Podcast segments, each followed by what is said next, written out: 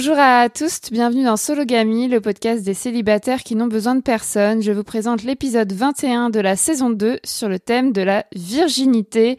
Je mets de gros guillemets à ce mot, vous saurez par la suite pourquoi. Moi, je m'appelle Marie-Albert, j'ai 27 ans et j'habite dans un petit village des Yvelines. Je suis aventurière, journaliste et autrice féministe. Je me définis comme une femme cisgenre, célibataire, pansexuelle, blanche, jeune, mince, athée et d'origine bourgeoise. Aujourd'hui, je reçois Anna. Bonjour Anna. Bonjour Marie. Euh, je précise que c'est un nom d'emprunt pour préserver ton anonymat. Alors Anna, comment te présentes-tu et te définis-tu si c'est le cas? Euh, ben, Pour faire comme toi, alors je suis une femme blanche, cisgenre, bourgeoise bisexuelle et euh, je suis athée, euh, même si de base j'ai un background chrétien. Ok, est-ce que tu veux dire euh, ton âge, ce que tu fais dans la vie et où tu habites ou pas? Ouais, ben, je vis à Berlin, j'ai 24 ans et je fais des études pour être travailleuse sociale. Ok. donc dans ce podcast, je donne habituellement la parole à des personnes célibataires et minorisées pour discuter des différentes réalités du célibat dans ce pays. Mais Aujourd'hui, ça sera aussi en Allemagne, du coup. Je sors une émission mensuelle le premier mardi du mois. Euh, donc, on va discuter de célibat et de virginité. Ça veut dire quoi aujourd'hui être vierge? Quel rapport avec le célibat? Comment on vit les deux en France ou ailleurs, en Allemagne ou ailleurs euh, Pourquoi le, tabou et la stigmatisation règnent encore? On va se poser toutes ces questions et d'autres avec toi, Anna, qui a choisi ce thème? Mais d'abord, je vais te poser les questions traditionnelles de sologamie. Qu'est-ce que ça veut dire pour toi être célibataire? Euh, Moi, ça veut dire ne pas être en couple. Et après, dans mon cas particulier, c'est que je suis euh, ben, célibataire plus abstinente. Alors, euh, du coup, pour moi, le célibat total, ben, c'est euh, le fait d'être abstinente sexuellement. Même si on peut aussi être en couple, être abstinent et être célibataire et ne pas l'être. Ouais, dans mon cas, c'est il y a l'abstinence sexuelle en plus. Ok, donc depuis quand tu étais depuis quand es-tu célibataire? Est-ce que tu as toujours été célibataire? Euh, Bah ouais, j'ai toujours été célibataire. J'ai jamais eu de relation de couple, euh, mais, mais genre même euh, à l'école primaire, jamais rien quoi. À l'école primaire? C'est bien connu, tout le monde est en couple à l'école primaire. non mais jamais d'amoureux, tu vois. Ok. D'accord. Est-ce que tu relis bonheur et couple? Ouais, forcément, je le relis. mais après, j'ai, fait un vrai travail sur moi pour réussir à être heureuse toute seule parce que c'était vraiment pas évident au départ. Euh, je pense qu'avec les années, ce qui est vraiment difficile, c'est pas tant le fait de pas être en couple, en fait, c'est plus le fait d'être genre seule. Euh, C'est-à-dire qu'en fait, j'ai genre plein d'amis, je vais en colocation, tout ça, ce qui en plus dans ma ville est hyper fréquent. Euh, donc du coup, en fait, euh, en plus, je suis dans une ville qui est quand même assez accueillante pour les célibataires. Euh, c'est un petit peu avoir 50 ans et être en, colocation, ça pose aucun souci. Mais je pense que ce qui est le plus difficile à gérer, c'est genre le manque de tendresse, parce que je pense que c'est un peu le seul truc que tu peux pas te donner à toi-même en fait. Enfin, c'est ça qui est un peu compliqué. Quoi. Après, sinon, par ailleurs, je suis quand même assez heureuse toute seule. Après, je sais bien que couple, c'est pas. Enfin, je pense que ça dépend de dans quel couple tu te trouves. En fait, ça dépend toujours de la personne que tu trouves, si t'es heureuse ou pas, quoi. Mais tu as quand même dit que tu relis bonheur et couple. ouais, de base, je le relis, ouais. Enfin, mais parce que je pense que ça correspond à ma définition du bonheur, c'est-à-dire que je pense que je serais plus heureuse si j'étais en couple, si j'étais avec quelqu'un qu'en restant seule.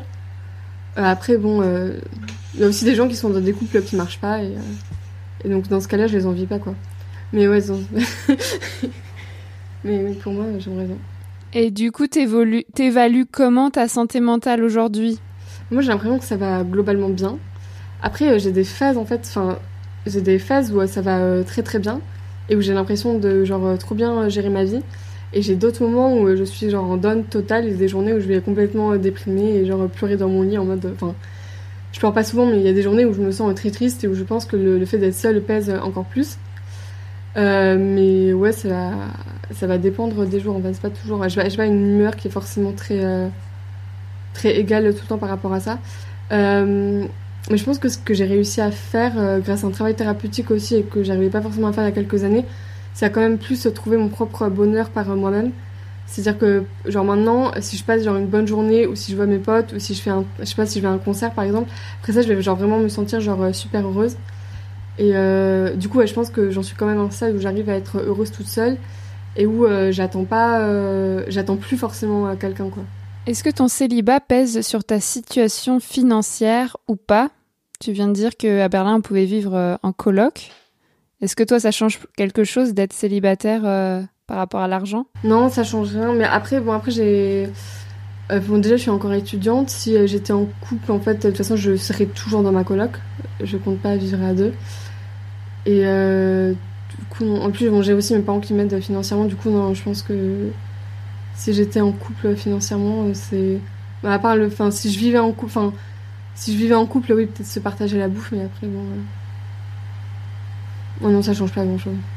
Alors, tu viens d'en parler un peu. Euh, comment tu vis ta sexualité en célibataire, sachant que ça peut aussi être la masturbation? Bah, Je m'assume beaucoup, du coup. euh... Hmm. Là, j'ai besoin de temps pour réfléchir, du coup. Euh... T'es pas obligé de répondre à la question ou t'as déjà répondu, hein, c'est bon. Ouais, ok. ou on peut en reparler après, de toute façon, c'est le thème de l'épisode. Est-ce que t'es sensible au regard d'autrui vis-à-vis de ton célibat? Euh, Alors oui, mais en fait, j'ai la chance parce que je subis pas beaucoup. En fait, euh, la chance, je suis bien entourée, j'ai des amis qui sont cool et tout.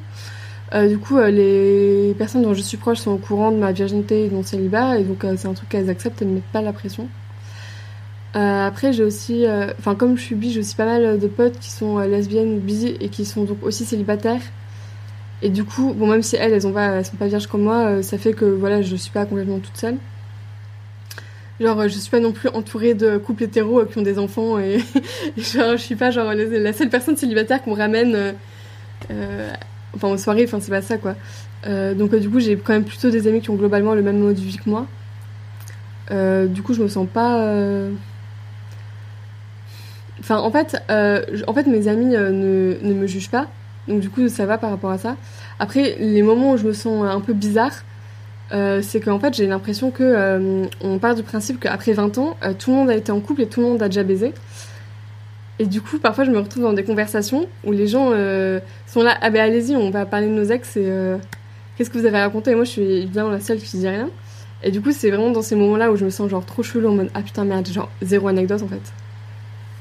Et ouais, du coup, c'est ça. Et je pense que c'est un peu une j'ai l'impression que dans la ville où je suis, la norme de genre euh, l'hétérosexualité est plutôt très bien déconstruite, c'est-à-dire que les gens supposent facilement que euh, tu n'es pas euh, hétéro et c'est genre ok.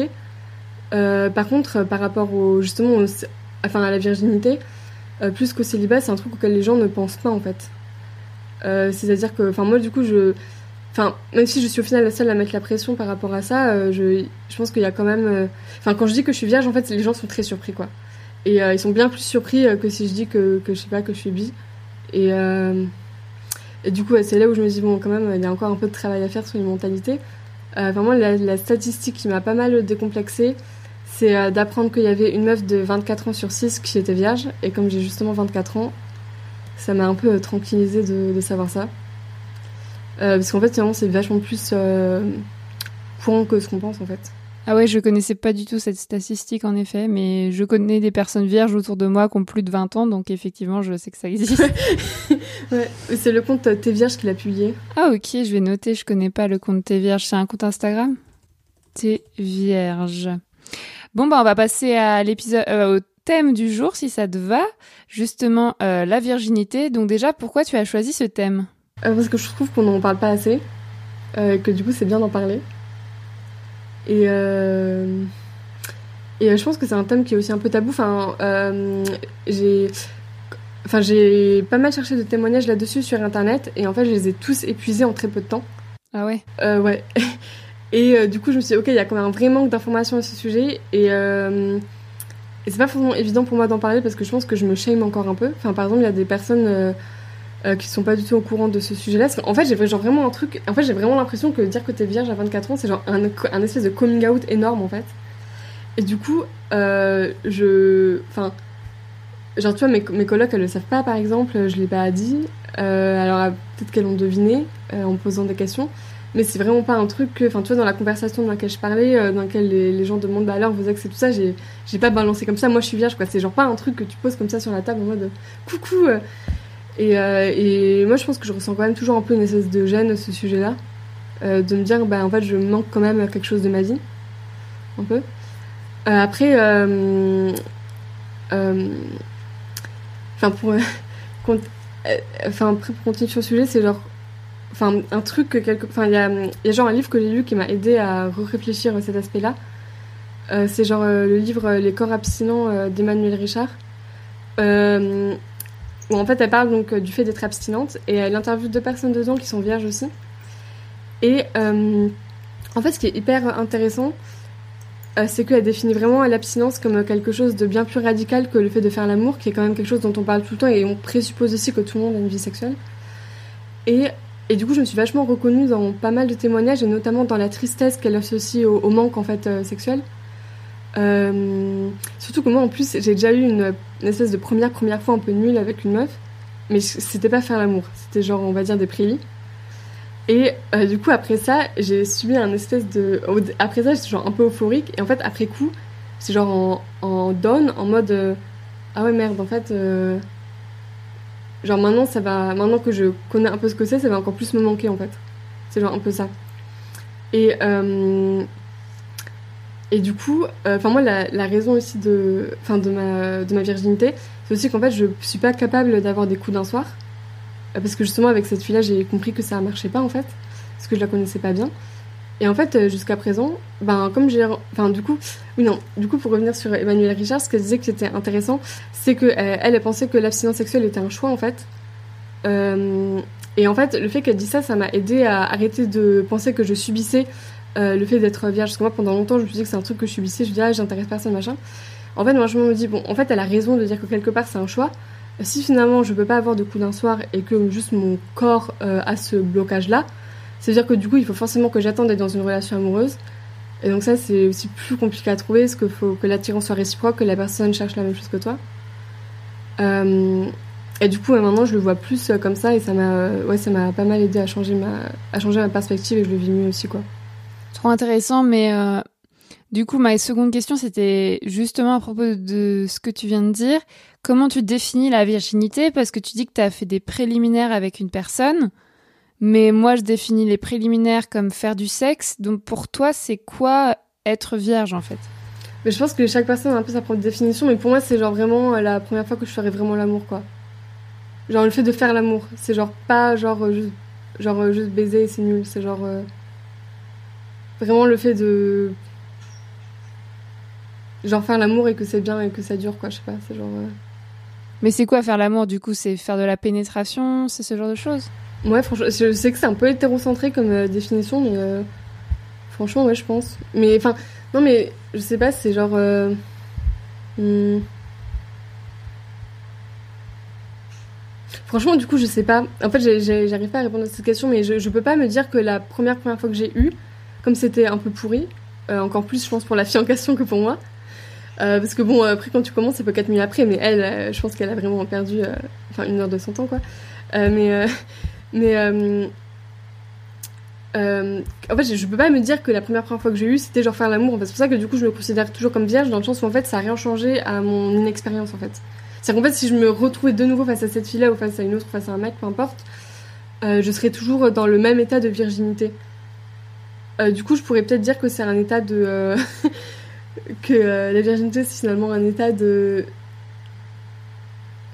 euh, où le où le corps est euh, pas où le corps ne suit pas ce que la tête veut en fait ou genre c'est qu'en fait je peux avoir de la libido avoir très envie mais en fait sur le moment le fait de ne pas connaître la personne parce que du coup à chaque fois je suis enfin deux fois je me suis retrouvée dans cette situation comme ça m'empêche de juste la toucher l'embrasser tout ça du coup c'est Ouais, du, ouais, du coup, pour moi, c'est ça. C'est finalement le décalage entre ce que ma tête veut et ce que mon corps, finalement, ne, peut pas, en fait. Et du coup, c'est une composante importante de ton identité euh, D'être vierge ou d'être abstinente, c'est quelque chose euh, euh, que tu penses qui définit ta personnalité, qui définit ta vie, ou c'est juste un détail? Bah, je pense que moi je donne quand même vachement d'importance. C'est-à-dire que je pense que je donne vachement d'importance à ça aussi quand j'ai des conversations avec mes potes. C'est un truc que je remets souvent sur la table. Euh, donc euh, ouais, non, je pense que c'est une partie euh, importante de moi. mais aussi parce que je ressens un manque qui est lié à mon appétit sexuel. Enfin, j'ai aussi des amies qui sont asexuelles, qui sont vierges, mais comme elles, elles n'ont pas de désir sexuel, en tout cas beaucoup moins que moi, elles le vivent pas de la même manière et elles s'en foutent un peu plus, quoi. Ouais, bah du coup, l'épisode précédent, l'épisode 20, publié donc au mois d'avril, j'ai invité Aline Laurent-Maillard, euh, pour parler d'asexualité. Euh, donc elle, elle est asexuelle et par exemple, elle ne se définit pas comme vierge. Donc comme tu dis, c'est des identités différentes. Là, je fais deux épisodes de suite, un sur la sexualité, un sur la virginité, mais c'est pas la même chose. Et du coup, euh, ce que tu dis, c'est que tu vis ton célibat différemment, parce qu'on est dans sologamie, tu vis ton célibat différemment par rapport à d'autres personnes célibataires, comme moi par exemple, qui ont peut-être de temps en temps une sexualité partagée. Toi, ton célibat, il est différent du mien. Euh, oui, du coup, oui, comme je suis abstinente en plus. Et donc c'est plus dur pour toi de le vivre? Enfin, c'est ce que tu disais au début de l'épisode, c'est que ça t'a pris plus de temps de d'être heureuse là-dedans à cause de l'abstinence? Euh, oui, c'est ça. Ouais, ça m'a pris plus de temps d'être heureuse là-dedans. Euh, après, je pense que j'ai aussi une période où euh, j'arrivais pas, euh, j'étais un peu dans un tunnel et où j'arrivais pas, genre, à trop voir le positif et tout ça, quoi.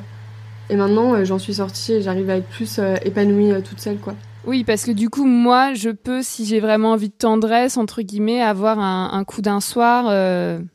ça peut arriver, même si je pense qu'on a besoin de tendresse tous les jours. Et à ton avis, euh, pourquoi cette absence de sexualité, elle est si taboue en France, euh, même en Allemagne, du coup euh, Pourquoi si peu de personnes en parlent ouvertement? Hum. Je pense qu'il y a vraiment une honte sur le fait de pas de pas coucher en fait. Je pense qu'il y a vraiment une honte qui pèse sur le fait de pas coucher. Après, je pense que ça dépend beaucoup de l'environnement dans lequel t'es, mais en tout cas moi dans enfin dans l'environnement dans lequel je suis, même s'il n'y a pas de pression pour coucher, il y a quand même un, attendu qui est que euh, c'est la norme en fait. Euh, d'avoir des rapports sexuels avec des gens ou d'avoir des coups d'un soir ou d'être en couple. Et du coup, quand t'appartiens pas à cette norme-là, à cette norme-là, euh, bah du coup t'existes, enfin t'existes pas trop quoi. Enfin,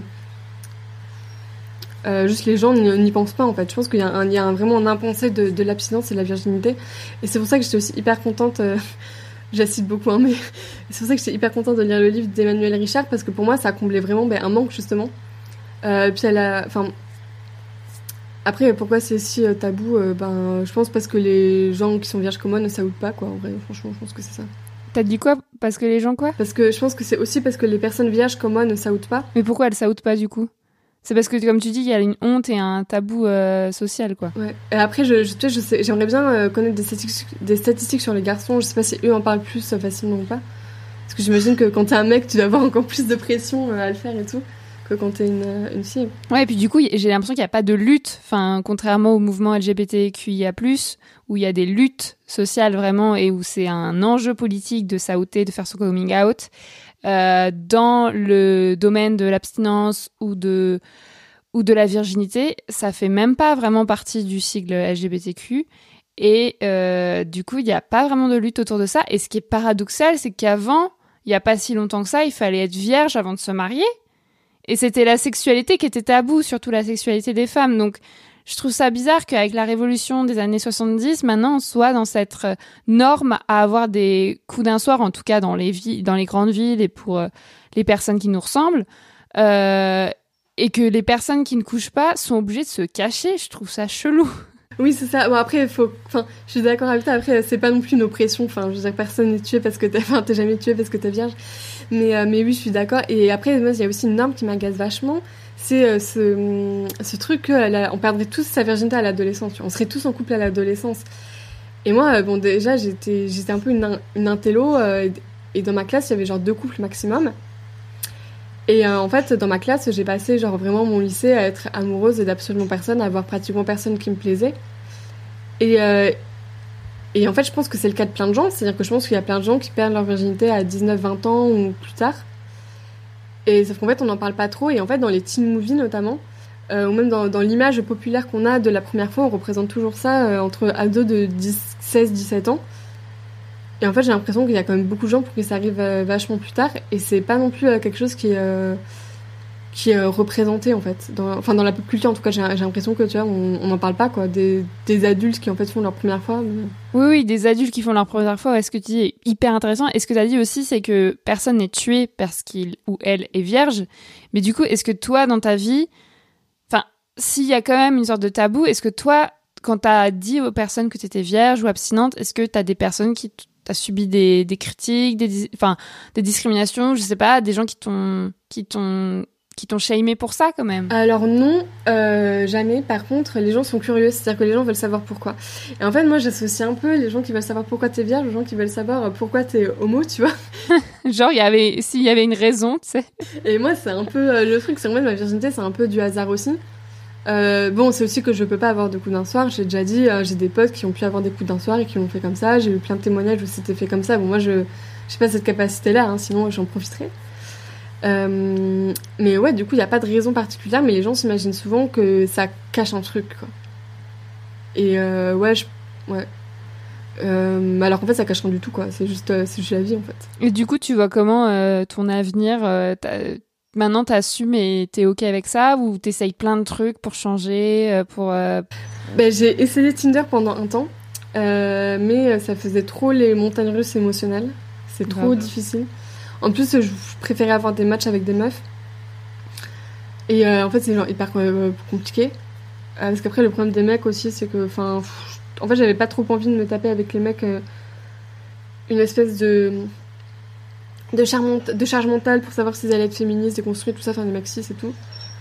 Mais le problème de- des filles, c'est que bah, de base, notamment sur Tinder, je trouve que c'est quand même difficile d'avoir des matchs, des réponses et tout. Euh, et, euh, et du coup, j'ai arrêté parce que ouais, ça crée trop chez moi un ascenseur émotionnel. Euh, après, euh, après, sinon, j'ai eu des crushs dans la vraie vie, mais à chaque fois, c'est des personnes qui n'étaient pas intéressées par moi non plus. Donc, du coup, maintenant, je suis plus dans une période où en fait, j'essaie pas de changer.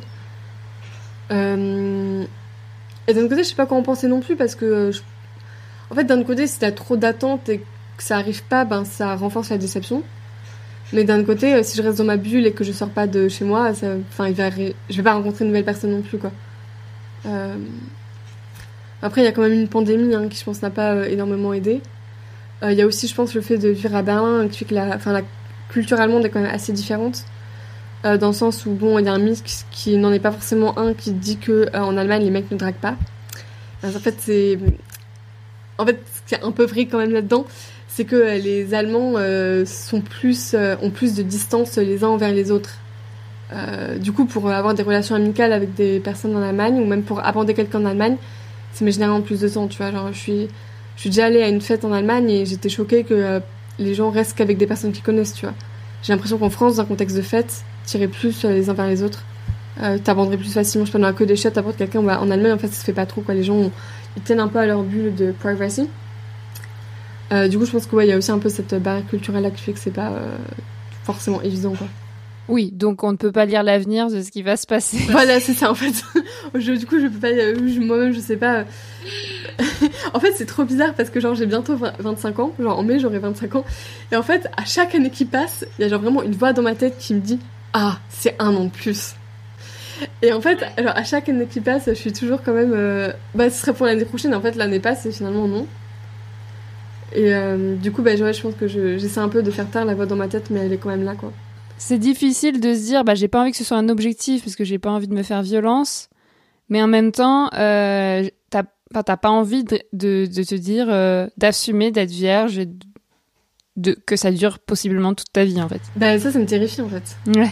Enfin, je, je pense que si euh, ça a duré toute ma vie, enfin, je, je pense que je finirais par, je sais pas, enfin, par ne plus exister. Parce qu'au bout d'un moment, c'est quand même plus, euh, plus possible, quoi. Par rapport à la tendresse en fait, par rapport au fait que t'as besoin de, de contact. Oui, parce que du coup, je pense qu'il y a autant de personnes vierges, enfin, il y a- vraiment totalement des perceptions différentes. Là, c'est c'est juste toi, ta perception. Il y a peut-être des personnes qui n'ont pas de libido, qui n'ont pas envie de. Ou alors, on peut faire des câlins et avoir de la tendresse sans, sans faire du sexe, tu vois. Mais euh, bon, dans la société dans laquelle on vit, c'est vrai que c'est difficile de faire des câlins aux gens tout le temps euh, si on sort pas avec. euh, c'est pas un truc. euh. Et du coup, je me demandais, là, il va y avoir quand même, je pense, pas mal de personnes qui vont écouter l'épisode qui se définissent peut-être comme vierges aussi. Est-ce que toi, t'as réfléchi à quelque chose que tu voulais leur dire ou je sais pas, est-ce que je pense que ton discours il est rare dans les médias ou dans les podcasts, donc est-ce que t'aurais un truc euh, que t'aimerais leur dire ou pas? J'ai trop envie de dire un truc euh, auquel moi-même je crois pas, mais j'ai trop envie de dire que ça finira par arriver un jour, voilà. mais, mais, euh, mais oui, non, oui, voilà, ça, ça finira par arriver en vous. Et, mais surtout, euh, genre, essayer de trouver votre propre source de bonheur. Enfin, moi, j'ai quand même la chance que je fais des études cool et je sais que j'aurai un métier cool. Mhm. Et, euh, et je pense que c'est quand même bien euh, d'avoir un. Enfin, je pense que quand t'es célibataire de manière générale, c'est bien d'avoir un bon cercle d'amis.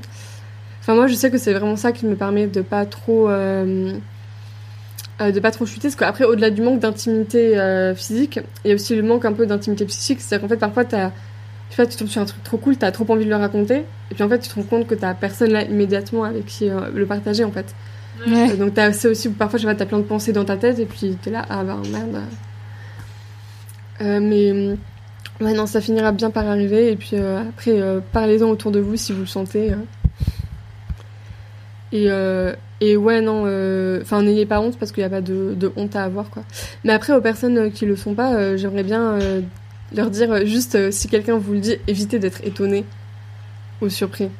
Genre je pense qu'il faut se mettre à considérer que c'est un truc normal et que et qu'en fait les jeunes font euh, l'amour de plus en plus tard aussi je pense que c'est aussi un peu un truc de phénomène de société. Enfin genre au Japon par exemple il y a énormément euh, de personnes qui sont vierges à encore 30 ans quoi.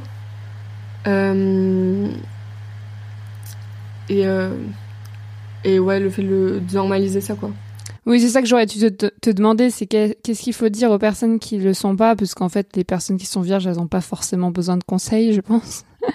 Par contre, effectivement, se dire euh, que, si quelqu'un nous dit euh, qu'elle a jamais fait l'amour, euh, ne pas être étonné, je pense que c'est un bon conseil, car moi-même, je me mets dans la situation, dans ma tête, et je me dis, si quelqu'un de mon âge me disait ça, je serais en mode, ah bon? Mais tu vois, c'est trop marrant parce que, en fait, quand je repense à, moi quand j'étais ado, genre, moi quand j'étais ado, genre quand j'avais 15 ans, genre, je voulais trop coucher. Enfin, j'avais évidemment personne avec qui le faire et j'étais pas prête à cet âge-là. Mais euh, je ne pouvais pas m'imaginer une seule seconde être toujours vierge à 24 ans, quoi. C'était genre vraiment de l'ordre de l'impensé. Et, euh, et en fait, maintenant que je suis toujours, je me dis, bon, ben, tu vois, ça. je me dis, bon, ça va, je, vais bien quand même, en fait. Mais euh, ouais, je pense qu'il je pense qu'il faut aussi changer la norme, un peu la norme sociale et dire aux ados que en fait, euh, il y a plein de gens qui le font après 20 ans et que c'est pas tard. Enfin, moi, tu vois, ce qui me fait un peu mal aussi, c'est euh, les gens qui ont 20 ans et qui me disent qu'ils ont fait la première fois super tard parce qu'ils l'ont fait à 19 ans et demi, tu vois. et moi, qui en ai 24, je suis là, bah non, en fait, à 19 ans et demi, moi, je trouve pas ça tard. Et euh, ouais, arrêter de considérer qu'après 17 ans, c'est tard, quoi.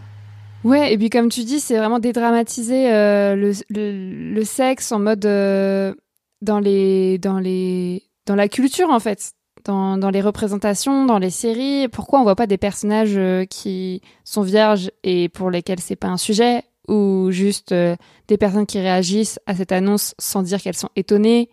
Enfin, c'est vraiment que des représentations. Et moi, je me rappelle que quand j'avais justement 20 ans, j'étais à Sciences Po et j'avais une amie elle avait jamais eu de copain, elle était hétéro, elle avait jamais eu de copain, elle avait jamais fait l'amour. Et en soirée, quand elle était bourrée, elle se mettait à chialer. Elle faisait des crises d'angoisse où elle nous disait euh, mais j'ai jamais eu de copain, j'ai jamais fait l'amour, j'y arriverai jamais, je suis trop nulle, alors qu'elle avait 20 ans, tu vois. Mais franchement, euh, je comprends très bien euh, le fait de crise d'angoisse. Moi, j'ai des moments où j'en pleure.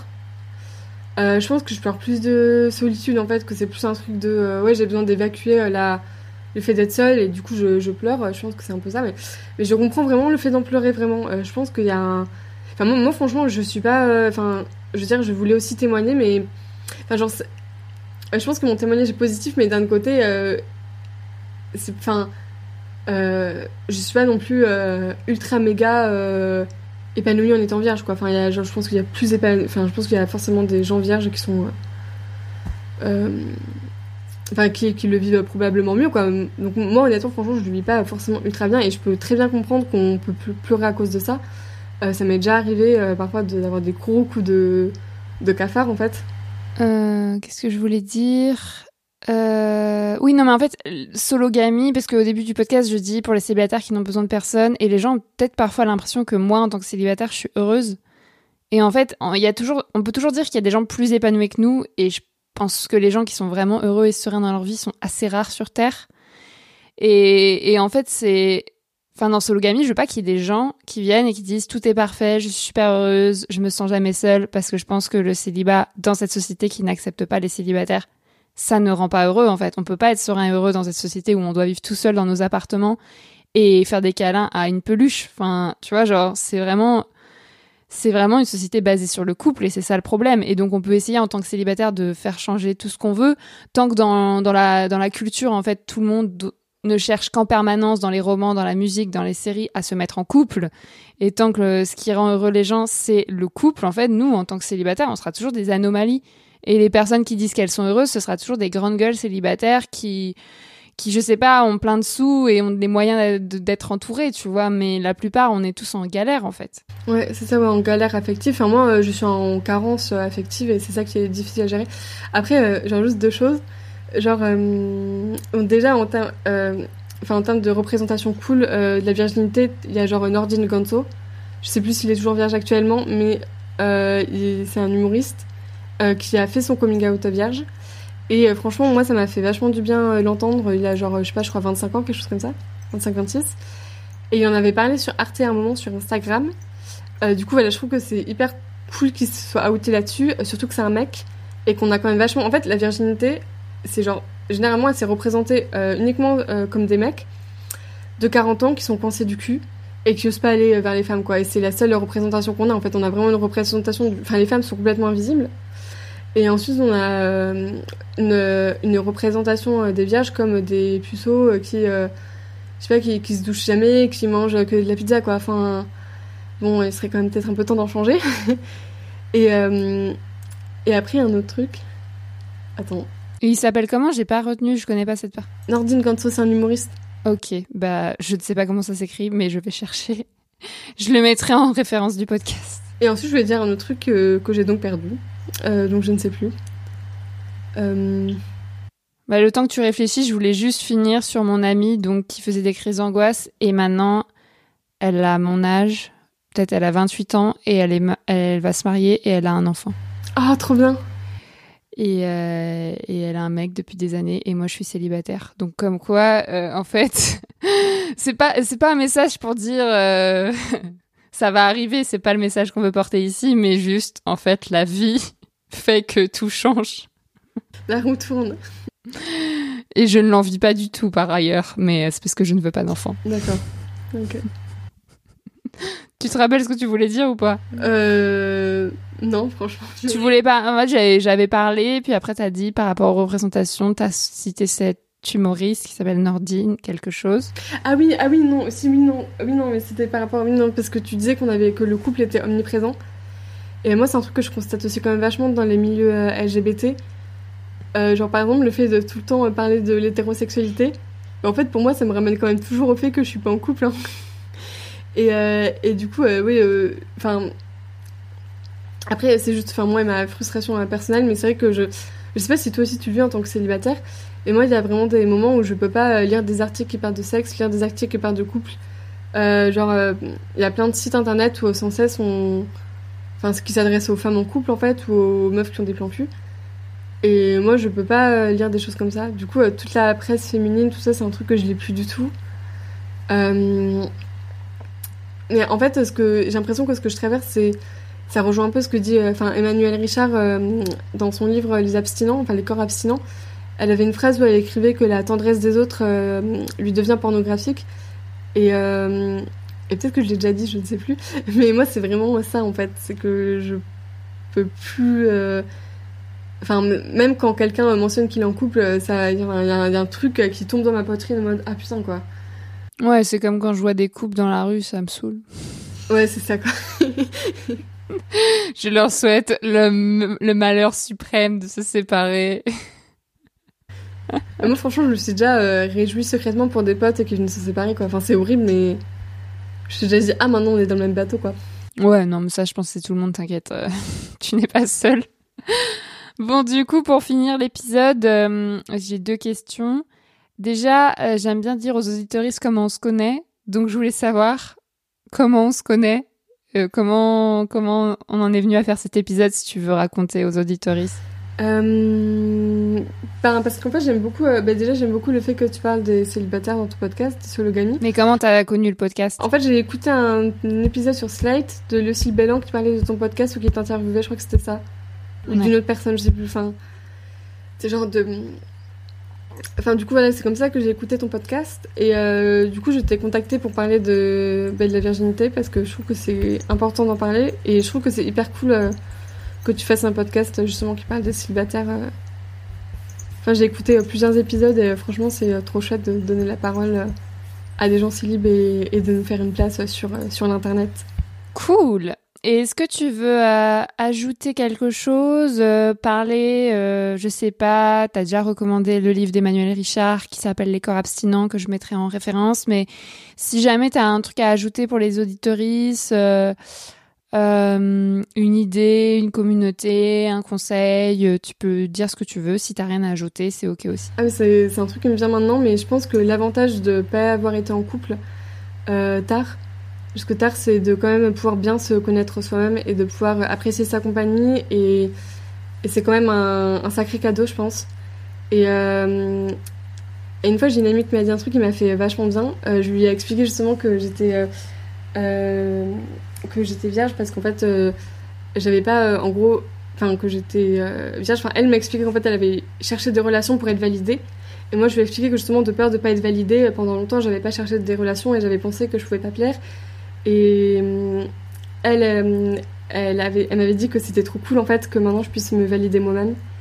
Et euh, du coup, je pense que c'est quand même ça qu'on peut apprendre à faire quand on est, bah, quand on est célibataire après 20 ans, quoi. C'est de d'abord s'aimer soi-même, quoi.